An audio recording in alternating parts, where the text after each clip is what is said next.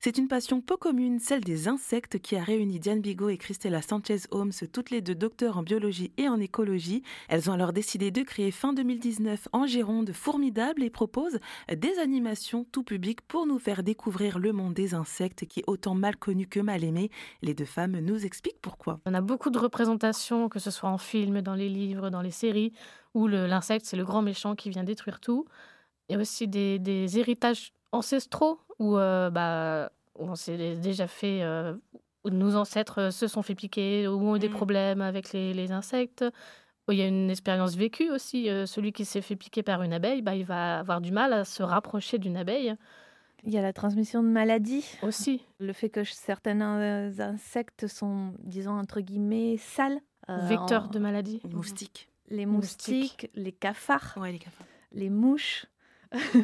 Mais ça reste, voilà, ça n'est que quelques-uns parmi des milliers. Et après, oui, il y a les, médias qui font beaucoup de mal.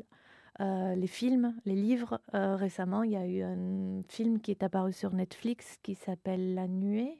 Et donc, euh, c'est un film français. Bah, il a reçu des prix, etc. Mais je connais pas. Qu'est-ce que c'est? Alors, je crois que c'est l'histoire de, de quelqu'un qui se lance dans l'élevage mmh. de, de, criquets pour la consommation. Alors là, c'est aussi un autre sujet de, de, la consommation des insectes comestibles. Et alors, du coup, comment est-ce que vous faites, vous, pour euh, faire apprécier euh, les insectes aux enfants? Donc j'ai bien compris, il y a tout un mécanisme hein, euh, pendant cette... du jeu, de, la, de la, pédagogie, et puis au travers notre enthousiasme en fait. Ouais.